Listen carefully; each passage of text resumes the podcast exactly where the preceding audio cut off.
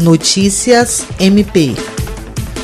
O promotor de justiça do Ministério Público do Estado do Acre, Juliandro Martins, se reuniu nesta sexta-feira com o prefeito municipal de Chapuri, Ubiraci Vasconcelos, a vice-prefeita Maria Auxiliadora Sales e o secretário municipal de saúde, Wagner Menezes, para tratar sobre o funcionamento da unidade de saúde de referência para atendimento dos pacientes suspeitos de Covid-19 nos feriados e finais de semana transparência do plano de vacinação contra a Covid-19 e sobre as ações de combate ao surto de dengue no município. No caso das unidades de referência, o promotor de justiça lembrou que, em reunião realizada em janeiro de 2021, foi feito um acordo entre o município e o representante do Hospital Epaminondas Jacome para a dispensação de medicamentos para a Covid-19 nos feriados e finais de semana. O prefeito e o secretário de saúde informaram que, nos feriados prolongados, será mantida aberta pelo menos um dia a unidade de saúde de referência para atendimento dos casos suspeitos de Covid-19.